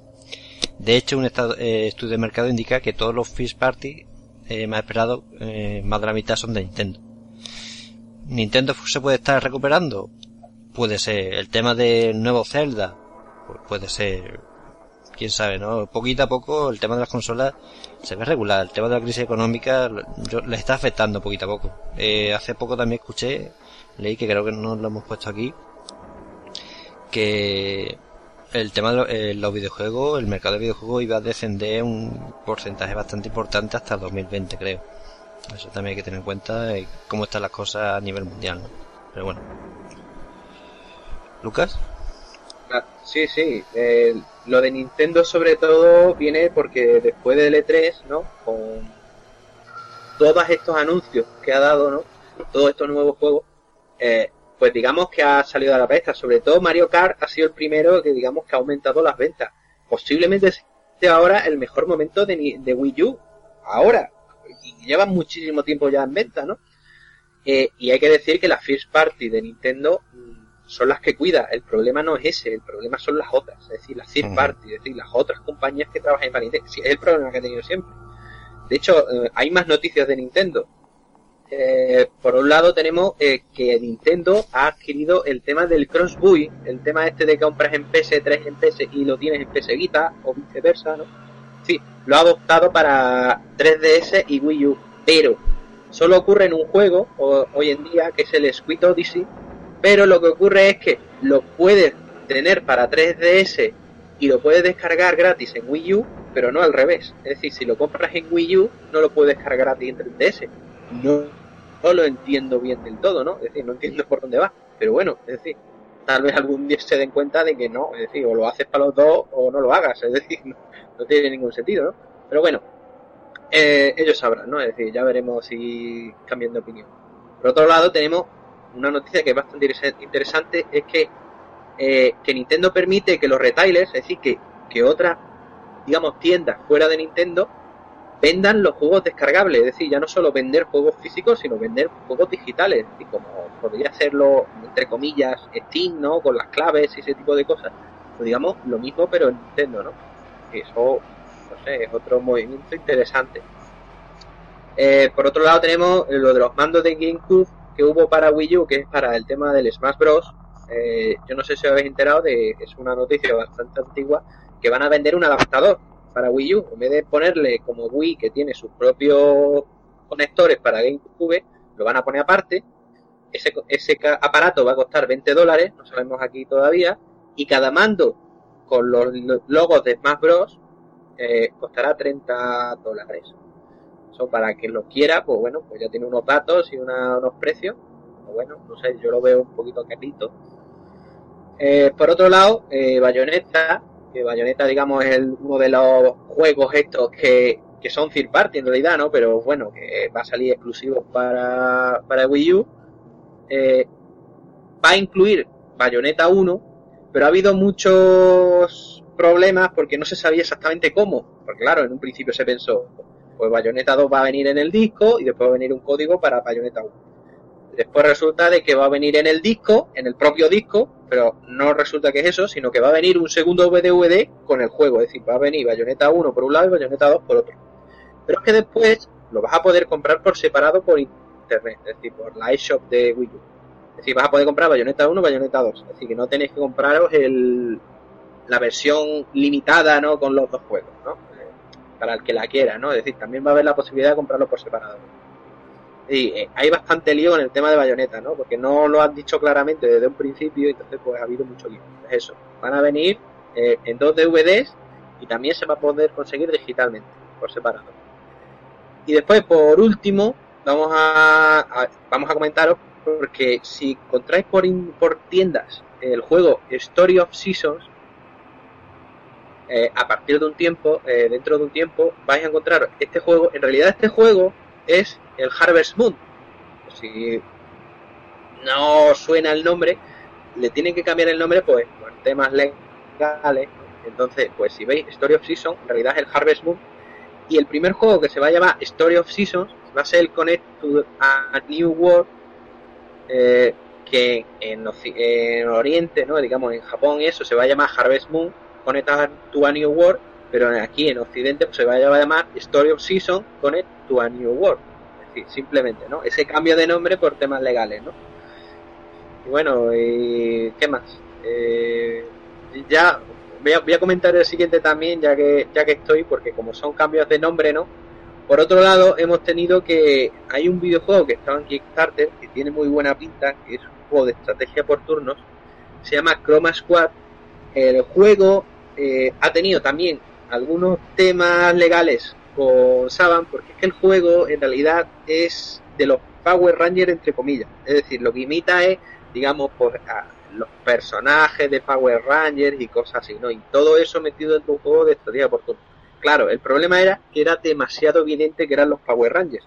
Tú ves los dibujos y son ellos. Es decir, tienen los mismos colores, tienen las mismas formas, es pixelado, pero claro, se le nota demasiado, ¿no? Entonces, claro, pues lo de Saban, los, los, digamos, los que tienen los derechos de los Power Rangers, pues lo han dicho. Dice, oye, que tal, no sé qué. Entonces están intentando, pues, resolverlo de un tema, digamos, civilizado y normal, ¿no? Seguramente habrá dinero de por medio, derechos, lo que sea, ¿no? O si acaso habrá cambio de nombre o cambios de colores o lo que sea, ¿no? Pero vamos, que eso, que el Chroma Squad, pues, porque tiene problemas, pues, que son Power Rangers, es que son Power Rangers, es que tú lo ves y son Power Rangers, no hay otra cosa. Bueno, eh, y ya que hablamos de temas legales, hay más temas legales por ahí por medio, ¿no? Sí, y es que, bueno, esto no solamente por los videojuegos. Reino Unido ya no perseguirá legalmente la piratería online. Ahora, a partir de ahora, pues hará unos, que hará unos cuatro avisos. Te envían si detecta que estás pirateando, que te bajas cosas de forma ilegal, lícita. Eh, te enviarán por carta, eh, unos cuatro avisos por carta y ya está. Eh, desde el punto de vista, es lo más normal y lo más porque, seamos sinceros, eh, bueno, ¿cuántas veces se ha acabado con la piratería? Eh, me acuerdo con Mega Upload. Se cerró Mega Upload y se había acabado con la piratería. Eh, con el- en España tenemos la ley Sydney, bueno, y lo último, la última atrocidad, que lo último que han con la ley atro- eh, de, de, de, de esto, no el Con la el canon de AEDE. Exactamente. Sí, el canon de AEDE. Pero es que no solamente eso, es que hay otra cosa peor con Cedro, que es el tema de, eh, de esto de, coño, no sé el nombre. Eh, agencias que lo que hacen es aglutinar derechos de autor. O sea, Cedro creo que es para el tema de, de libros. Eh, y actualmente, lo digo así por encima, no sé si la habrán cambiado, pero en el anteproyecto, eh, imagínate que tú, Lucas, eres un investigador, haces una tesis, pues directamente, eh, o en la biblioteca de la universidad pública española, pues coge Cedro y dice que lo que hay allí es suyo, por ley. Eh, la cosa es bastante, bueno, y lo último que ha hecho, el tema de los, de los enlaces, es, directamente lo dice mucho y es verdad, en materia de internet, ¿no? Es decir, si uno coge y coge un enlace y lo publica en Twitter, por ejemplo, y esto puede ser cualquiera, ¿eh? incluso una persona, incluso Lucas, yo, cualquiera que está escuchando, de El País, por ejemplo, pues puede coger El País y decirme que le pague X cantidad de dinero. Esto es así, vamos, que no es solamente pasitos como menean, mené, o como dice tasa Google, para que la gente crea que es únicamente que Google, no, no, esto es para todo el mundo. Eso que se sepa, ¿no? Bueno, por lo que ha hecho Reino Unido es decir que bueno, que ellos no van a perseguir legalmente la piratería, que van a mandar unos cuatro avisos por carta y ya está. Creo que seguramente se habrán visto después de gastar millones y millones de euros, de bueno, de libras, habrán visto que no sirve para nada, porque si alguien quiere piratear, va a piratear. Es decir, muchas veces el problema es que le pones, eso lo sabemos aquí, lo que te juego mucho, pones más trabas a los legales que a los ilegales. Y queríamos también enlazar esto con una cosa que salió eh, en 2013. El 18 de mayo de 2013, por lo menos en el blog que yo lo leí, que fue en el blog Salmón, un blog sobre economía y finanzas. Y es que en esa época, no sé si saldrían las noticias, eh, la Unión Europea dijo, la Unión Europea, que la piratería de la música en Internet no afecta negativamente a las ventas. Él hizo una, eh, se hizo un estudio con unos 16.000 internautas de Reino Unido, Francia, Alemania, Italia y España, y las conclusiones era, parece que la mayoría de la música que, se, que es consumida ilegalmente por los individuos de, nuestra muestra no habría sido com- eh, comprada si las páginas de descarga ilegales no estuvieran disponibles. Lo que tantas veces hemos dicho. eh, muchas veces que tú te descartes un- una cosa, en este caso música, no quiere decir que no vaya a venderlo. Puede que incluso la vendas. Pues la gente sabe lo que se va a esperar. Los servicios de streaming de música tienen un efecto incluso mayor, al creerse que también tiene un efecto de estímulo hacia el pago de contenido. Y las conclusiones es que no se debería haber visto el tema de la piratería, o la mal llamada piratería de la música, en este caso de la música, como una preocupación por los propietarios de derechos de autor, ¿no? Quería sacarlo a relucir porque es una cosa que afecta directamente, que estar realmente relacionada y que muchas veces o se ha olvidado o no se le ha hecho suficiente publicidad porque no convenía a ciertos sectores de la propiedad intelectual, ¿no? Así que Reino Unido, bravo por ellos porque es que al final es eso, es, poner puertas al campo y tarde o temprano va a pasar en más de un lugar. Pero bueno, a ver cuánto tarda. Y lo siguiente, Lucas, ¿no? Con Electronic Eh. Sí, sí, no, ah, ya, que hablamos de unos piratas de ojo, de parche en el ojo, vamos a hablar de uno con traje y corbata, porque lo de Electronic Arts tiene tela. Eh, Electronic Arts ya sabemos cómo son, tampoco lo vamos a descubrir hoy en día, pero si no sabéis, van a sacar los Sin 4 en septiembre, su máquina de dinero, porque eso es una máquina de dinero y lo otro son tonterías, y eh, anuncia desde el principio de que no van a tener infantes, infantes es entre bebés y niños, es decir, una bebé, digamos, que es un bebé, vamos, en realidad, ¿no? Pero bebés pequeñitos y niños, pues, infantes no va a tener, y tampoco piscinas, que es muy raro porque todo el mundo en los Sims lo que cogemos es la piscina y, para, y lo que le quitamos es la escalerita para que el tío se muera, que es algo que hacemos todos, lo hemos hecho todos, todos los que hemos jugado, claro. Y entonces, claro, ¿por qué lo han hecho? ¿Por qué? Porque ya están pensando en DLCs y expansiones. Eh, los Sims 4 va a ser el juego de los Sims que más va a sacar cacho para microtransacciones, transacciones, temas DLC. Va a ser terrible, porque de hecho, por ejemplo, ya han dicho que va a haber, digamos, una versión de cuenta premium para que tengan los objetos antes que nadie. Es decir, eh, va a ser eh, la aspiradora de dinero de Electronic las cosas que sueña siempre, decir, cómo, trabajan ellos. Decir que eh, hace poco, eh, yo no sé si todavía estará activo, pues sí, pero lo miráis, eh, si nos metéis, por ejemplo, en la página de Hand Games, podéis encontrar un código para, para meter en Origin y así tener todos los Sim 2. Esto lo han hecho porque han retirado los Sim 2 de la página de Origin directamente. Sí, ya no se puede comprar, es decir, la única forma es meter la clave esta y eh, descargarlo. Tienes la versión con todos los juegos porque ya no da soporte para los Sim 2, ya no lo tienen. Ah, ya no lo tienen. Eso ya es- también es un pro. no tienen No, ya no lo tienen. por, por lo menos eh, el otro día lo busqué y yo no estaba. Y no estaba.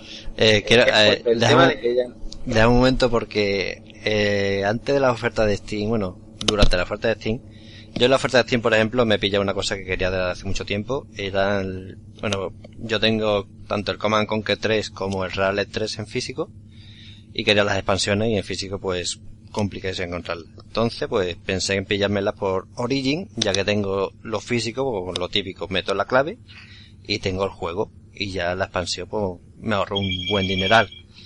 Bueno, la cosa es que eh, códigos que tengas tú de juegos de EA de 2008 para atrás, olvídate que en Origin no entran. Es decir, pasé de comprarme eso en Origin, que iba a darle dinero porque estaba bastante barato, a pasar de ello y me pillármelo en Steam. Es más, me pillé el Common Common 3, su expansión, el Real 3, su expansión y el 4 por 9 euros y pico. Es decir, Origin ya tiene narices de con juegos suyos que no te los acepte el código. Que me dirá alguno, hombre, es que eso Steam, en Steam también pasa, claro, pero eh, no pasa con, seguramente no pasa con un Half-Life 2. Es que, por ejemplo, yo tengo un StarCraft de 2001, que lo compré en 2001, y el código me sirvió para, met- para tener la copia digital en la plataforma de, Blizzard, en Battle.net. Eh, últimamente están regalando juegos, pero a mí lo que me ha sorprendido ahora es que me diga Lucas que es que los indoors lo han quitado. Es decir, me parece, me parece que Sí, sí. Origin va a durar poco porque es que tiene fallos por todos lados, ya no solamente como, como programa, sino como estrategia comercial. ¿Para qué coño quitan los indoors? Déjalos. O- yo supongo que no les va a dar soporte para Windows 8 y para tal, es decir, pero es que eso lo ves en Steam. En Steam hay juegos que solamente soporta Windows XP. Es decir, los dejas, le pones un cartelito y tal. Pero lo que se dice retirado de la página, el otro día estaba. Es decir, el otro día eso no hace tres días, vamos, que no eso. Y no estaban ya. Entonces, claro, eh, que todo el mundo que lo tenía lo puede jugar. Claro, porque no ha desaparecido de su biblioteca, pero ya nadie más lo puede comprar, que esa es la historia, ¿no? Es decir, a mí me parece muy raro, ¿no? Es decir, las típicas cosas que hace electrónicas, que no, lo entienden ellos, pero no lo entienden, digamos, los demás. Pero bueno, si creen que con eso van a ganar dinero, vale. Eh, por si alguien quiere saberlo, eh, los Windows tienen 8 expansiones, 9 packs de accesorios y bueno, dos recopilatorios. Y los Sin 3 y los tienes 8 expansiones, ah, entonces han ido igual. Eh, además con 5 packs de contenido. No sé cuánto tendrá los Sin 4, la verdad. Pero vamos. Muchísimo. Much- Tiene pinta de que va a ser terrible. Van a vender mesas a, a 4 euros. Es que, lo- que, que va a ser alucinante. Mira, y para a lo ver. quiera saber, la acabo, la acabo de mirar en, en Origins. En Origins, ciertamente, los Sin 2, eh, no, no está. No están los Sin 2, Claro, ¿no? Está los Sin 3, pero- todas sus expansiones, todo, ya está incluso va a vender los Sin 4, pero lo que es los Sin 2, no. Bueno, en fin. Eh, a ver, si, si yo creo que lo que deberían cuidar son la- a la gente. mm, No lo están haciendo bien, pero bueno, eh, son ellos. Es electrónica, que tampoco vamos a descubrir nada. Bueno, ya que hablamos de una compañía que tiene sus cosas, podemos hablar de otra compañía que también tiene sus cosas y tiene sus polémicas, ¿no? Eh, Ubisoft explica por qué ninguno de sus cuatro personajes de Assassin's Creed Unity, eh, la nueva versión que iba a ser la Revolución Francesa, tampoco estoy muy puesto en Assassin's Creed, eh, es una mujer. Según ellos, es algo a raíz de mucha polémica, bueno, según ellos no, es algo a raíz de mucha polémica, y más con las explicaciones de Ubisoft que decían que queríamos reasegurarnos que, de que teníamos la mejor experiencia para el personaje. Una mujer significa tener que hacer un montón de animaciones, mucha vestimenta, hubiera doblado el trabajo de todo ello. Eh, como dice nuestro amigo Lucas, el movimiento de pechotes en tiempo real es demasiado para la siguiente generación, seguramente no para el PC. Así que únicamente serán tíos, que lo veo una tontería porque el tema de las mujeres es muy interesante. También es, mucho más interesante, sobre todo por el hecho de que en una Assassin's Creed yo creo que una, una mujer puede resolver las cosas de una forma totalmente distinta que un hombre por los mismos temas, eh, por la sexualidad que, que contiene una mujer sobre todo y lo ven bastante interesantes. Es decir, por ejemplo, cosas que se han visto en los Deus Ex o en Dishonored, o- pero ahí son con, con poderes y con, bueno, básicamente con poderes y con tecnología, ¿no? En los Assassin's Creed, pues, meter una mujer, pues, puede dar pie a misiones muy interesantes en que no sea luchar, sino con una cosa más social, más hablar, más, no sé, me parecería mucho más interesante. Le daría muchísimo, eh, valor a Assassin's Creed, pero bueno. No quieren hacerlo, que hacer eso únicamente saltar y saltar y ya está, pues, ellos sabrán.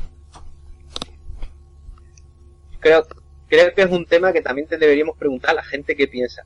Yo, eh, eh, personalmente, eh, tengo que decir de que hace poco leí de que estaban contratando a mujeres para hacer ciertos doblajes. No sé si es eh, para añadir personajes principales o no, es decir, no sé si habrán cambiado de idea.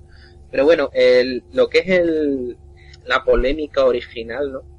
Es decir, aparte de que es un poco una tontería con un camión, es decir, tal vez ellos han decidido que son solo tíos porque por su historia o por lo que quieran son solo tíos, pero vamos, no tiene sentido de que haya cinco tíos, creo que son, no sé si son cinco, no sé si son cuatro, pero vamos, me da igual. Eh, y claro, no tengan, digamos, cambien, ¿no? No le dé un toque como diciendo, es que podemos poner un personaje femenino o que puede ser cualquier tipo de personaje que yo decida, ¿no? Que porque la mujer hay que rehacer demasiadas animaciones, es decir, vamos a ver que una mujer no es una cosa totalmente distinta.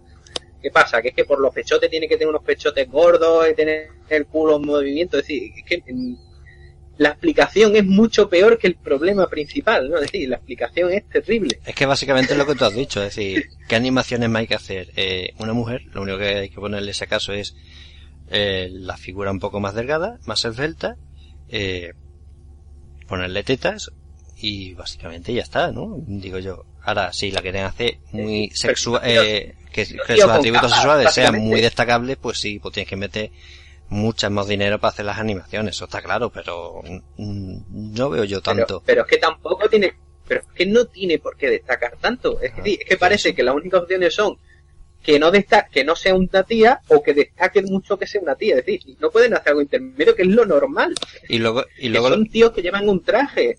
Y luego lo que yo, lo que yo he dicho, ¿no? Es decir, ¿cuánto se puede ganar eh, jugablemente con una mujer explotando sus atributos sexuales? Se puede ganar muchísimo. Se puede ganar Cambiando muchísimo. un poco, digamos, sí, sí, es decir, si tiene, si, hombre, no por el hecho de que sean los atributos sexuales en sí, sino cambias la forma de jugar por el hecho de que sea una mujer o un hombre. Son muchos juegos de rol, se ve, es decir, se ve cómo funciona. Y eso se puede llevar a término, no lo sé.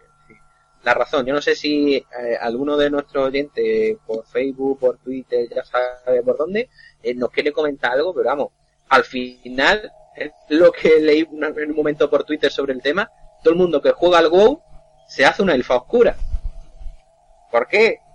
Porque quiere ver pechotes y cosas de esas, es decir, ¿qué pasa? Que es que no puede haber un personaje tía, es decir, un juego no puede tener un personaje tía y digamos triunfar entre comillas, vamos a decir Tomb Raider en grande, es decir, eh, ¿qué problema hay? ¿Dónde está el problema? Es que yo no veo ningún problema que haya una mujer porque sí. Si ellos han decidido que son tíos, no hay ningún problema.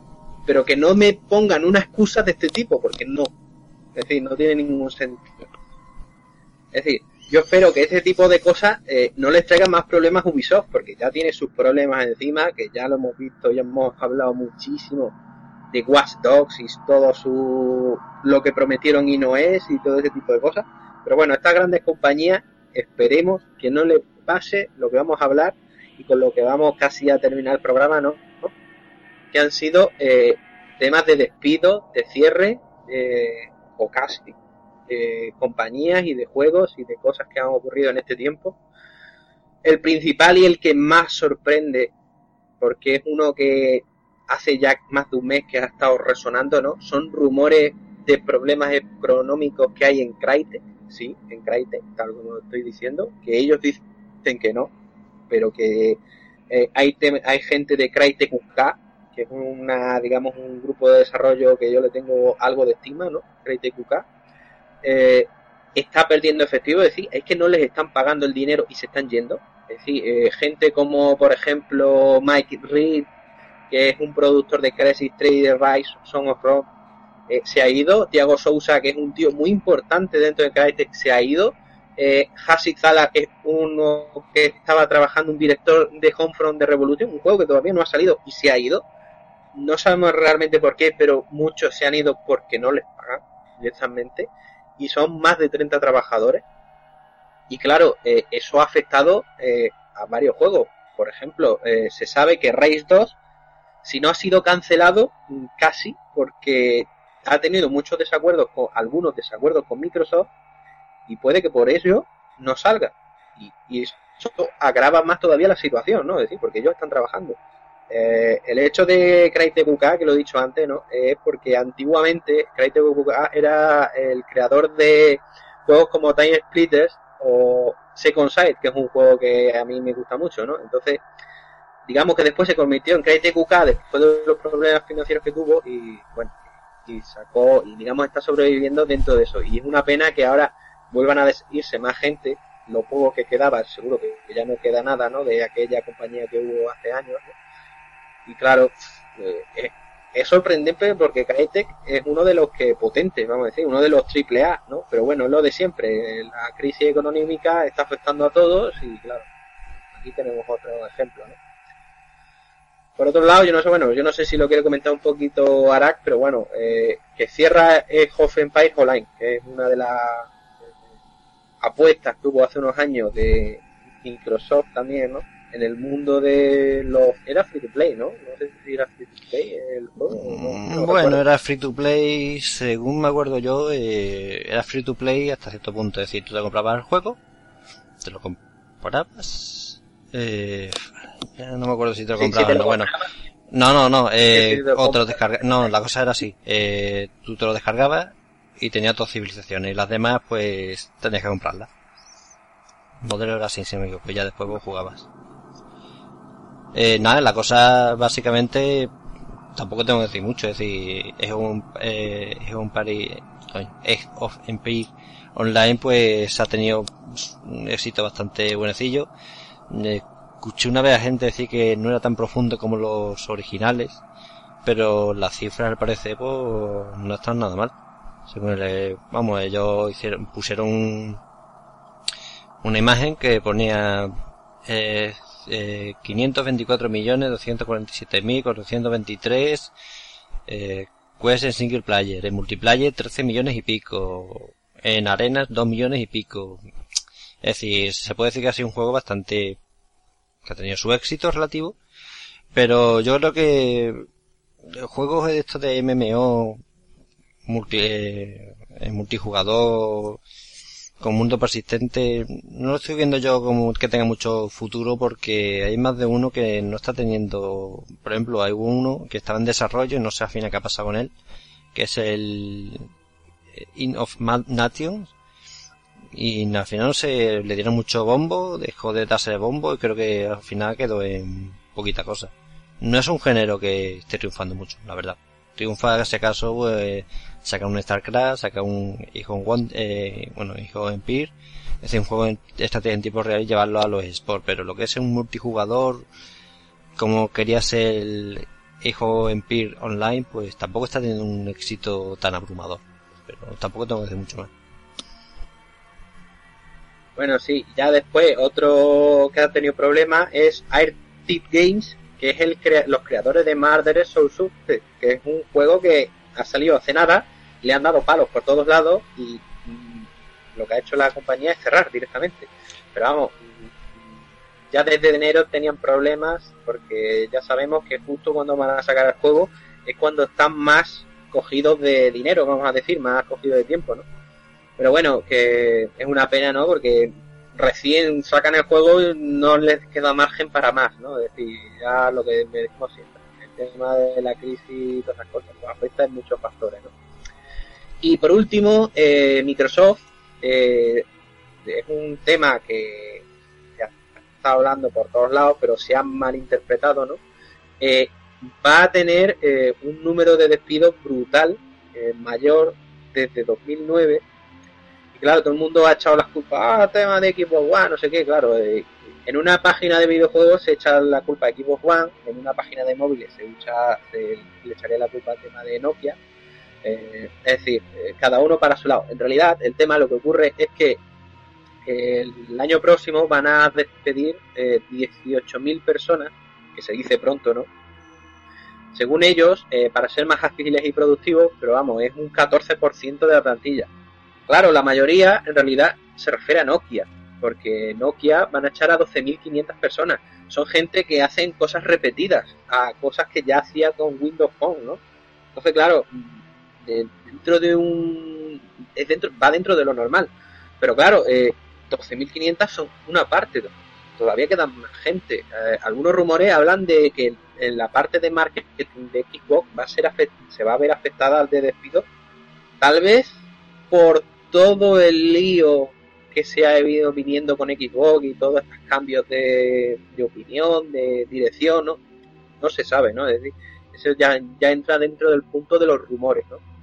Lo que sí se sabe, por ejemplo, que Equipos Entertainment Studios, que es la parte de Microsoft o de Xbox, vamos a decir, que iba a traer, eh, digamos, películas, series eh, basadas en el mundo de los videojuegos de Microsoft, ¿no? Eh, se, lo van a cerrar, vamos, es decir, va a ser de las primeras bajas que va a haber, aunque ciertas, mm, todavía va a haber eh, ciertas cosas, como por ejemplo eh, la serie de televisión basada en Quantum Break no va a ser cancelada todavía, ya veremos, ¿no? Pero estamos hablando de 200 de pedidos ya directamente, simplemente porque va a cerrar todo el tema, ¿no? Sí, eh, yo escuché Y que... también, Sí, una cosilla que Sí, yo sí, escuché sí. básicamente que Xbox Internet Studio iba a centrarse sobre todo en juegos. En hacer los juegos y ya está. Ya no, pero es que es gracioso que ahora se centren en videojuegos cuando hace nada estaban vendiendo Xbox One como una máquina para, ven- para ver películas, para ver series. Una plataforma multimedia. ¿sabes? Es decir, que es un poco... Sí, sí, es decir, que, que- que esto es un poco del lío que siempre hemos dicho, ya hemos hablado muchísimas veces, tampoco vamos a meternos más. Pero es, es interesante porque, eh, ¿te acuerdas cuando estuvisteis en un Fan Sirio? Os enseñaron aquel aquellos vídeos de, de Halo, era, ¿no? Si no recuerdo mal. Sí, era una serie de Halo. Que Claro, era un poco. Era la apuesta. Este tipo de apuestas vienen de aquí. Sin embargo, ahora pues se lo van a quitar de en medio, ¿no? Porque dicen que no. No, Parece que no les conviene. Y ya por finalizar, por las divisiones europeas de Xbox también se va a ver muy afectadas porque en algunos casos va a haber despidos de hasta un 75% de la plantilla. Razones, eh, en realidad no lo sabemos, pero estamos hablando de un pasote de gente. Claro, eh, se verá afectado por Xbox, se verá, eh, tendrá que ver el tema de todos estos problemas que está teniendo Xbox no lo sabemos, digamos esto lo sabremos dentro de un tiempo, o cuando ocurran, o lo que sea, ¿no? Es decir, tampoco hay mucho más que añadir del tema, ¿no? Esto, el tiempo lo dirá. Un poco yo creo que muchas veces esto es, por un lado, la crisis que, la crisis que, que tenemos, eh, crisis económica que tenemos, eh, eh, y por otro lado yo creo que la cosa es también el hecho de que se quería tan rápido sacar consolas de nueva generación que se han sacado incluso puede que antes de, de tener material, es decir, cuántos juegos, cuando lo dijimos, ¿no? ¿Cuántos juegos había para Xbox One, eh, para, PlayStation 4? Es que no, no hay juegos. Eh, o Ahí, no había juegos en su momento. Yo creo que, y tienen la, Sí, sí, el peso tan grande de tu anterior consola, sea un éxito, son un éxito y tienen juegos de grandísima calidad y que están ahí. Mucha gente dice, ¿para qué coño? Un amigo mío me preguntó hará unos meses, ¿tú crees que me tendría que pillar una PlayStation 4? Y digo, no te la pille. Quédate con la 3, sigue jugando juegos con la 3 que tienes un montón, tienes de sobra. Y ya en un futuro, cuando ya tengas juego dentro lo mejor de 2 o 3 años, píllatela. Pero ahora mismo, ¿para qué te vas a pillar eso? Eh, tal vez tal vez mejor ya eh, artículos de este tipo que he leído no porque he leído algunos artículos en inglés eh, sobre hablando de lo he dicho antes no y una de las cosas que se ha sabido no Eh, es el tema de cómo ha cambiado Xbox One desde que salió. Es que la consola que se vende hoy en día no tiene nada que ver con la consola que se empezó a vender al principio de, de salir Xbox One hablan incluso de que la Xbox One que nos vendieron al principio era una beta, es decir, era un prototipo, no lo vendieron porque tenían que venderlo ya, es decir, tenían que sacarla, porque si no la sacaban ya estaban en desventaja, ¿no? Es decir, es un poco lo que tú dices, eh, hay que sacarlo ya porque hay que sacarlo ya, eh, por lo mismo que los pasaron los FIFA, hay una fecha de lanzamiento y da igual como esté, hay que sacarlo, ¿no? Eh, tal vez ha venido afectado eso, ya lo veremos, es decir, esto es cosa del tiempo, ¿no? Es decir, con un poco de tiempo sabremos quién ha ido mejor, quién ha ido peor, pero lo que hay que tener claro es no está bien que haya una compañía, eh, digamos, con problemas y otra, digamos, muy prominente, ¿no? Con muy, sin problemas, que le vaya bien, ¿no? Porque siempre tiene que haber algo de competencia para que esto, digamos, avance, ¿no? Que haya competencia entre las dos y que uno se pegue con otra y que sa intenten sacar las cosas adelante, cada uno por sus ideas y con sus cosas. Hmm. Y bueno, Bueno, pues ya hemos, hemos gastado incluso más tiempo, creemos que una hora y llevamos una hora y 32 minutos, no está nada mal. Era, como habéis visto, eran muchísimas noticias y apenas hemos hablado de ellas muchas veces y da, hay algunas que dan mucho para hablar. mucho. Pero, Sí, de hecho, lo, sí, sí, lo, lo que hemos dicho desde un principio, si nos queréis comentar algo, seguramente volveremos a meternos en algún tema de esto, eh, pues, tal vez en un futuro programa, ¿sabes? Por, a ver qué podemos comentar, sobre todo de temas bastante interesantes. Ya digo, el tema de Xbox One y el tema de la consola esta que estaba medio a hacer es un tema que he leído hace bien poco y me parece muy interesante de comentar. El de Ubisoft, eh, el tema de los Sin 4, es decir, todos si queréis comentarnos algo, ya sabéis, por Twitter, Facebook, correo, por iVoox, es decir, por cualquier lado y lo comentamos dentro del programa. Ya cuando estemos todos para debatirlo bien y no tan rápido como lo hemos hecho en este programa, ¿no? Y bueno, eh, ¿quieres decir algo más, Lucas? No, yo por mí ya está, yo voy a seguir disfrutando del verano, vamos, supongo que todo lo que podemos y los que no, por ejemplo como Greki o que, que nos acordamos de él, el pobre que está hasta arriba de trabajo, ¿no? Pero que disfruten en verano todos y bueno, ya veremos cuando volvemos en condiciones, que por un lado lo sentimos por este impasse, pero bueno, eh, es lo que toca ahora en este veranito y ya está. Pues sí, no sé qué quieres comentar tú. llevaba mucho tiempo sin grabar. Sí, la verdad es que llevaba meses y meses sin grabar. Nada, la verdad es que da gusto grabar de vez en cuando. Y nada, disfrutar el veranito. Eh, para quien quiera saberlo, de Inquisitor, un juego de rol hecho en la República Checa que, bueno, hay gente que le, que le gusta bastante y es bastante profundo y bastante durillo. Ya tiene traducción al español, sobre todo en, Steam, en Go, pues bueno, hay cambia un archivo, pero no creo que haya mucho problema. Así que quien quiera, pues ya sabe, es un juego que normalmente está bastante barato, en Steam más de una vez hasta un euro, así que está baratísimo muchas veces y si no, tampoco es muy caro. Y a los que sean de la vieja escuela, pues el combate dice que no es muy bueno, pero la parte de sociales y eso dicen que está muy bien y yo creo que, bueno, en su momento pues llamó la atención porque era un juego distinto a los típicos que estaban saliendo y una cosa bastante old school, ¿no? Como se dice ahora, bastante años de Gate y, y compañía. Y nada más, pues espero que haya gustado. Esperemos que la siguiente vez pues tenemos más gente o sea otro DLC, no sabemos todavía. Y nada, así que un saludo desde aquí a todos, desde BD Gamer y hasta la próxima. Adiós. Hasta luego, loca. Adiós.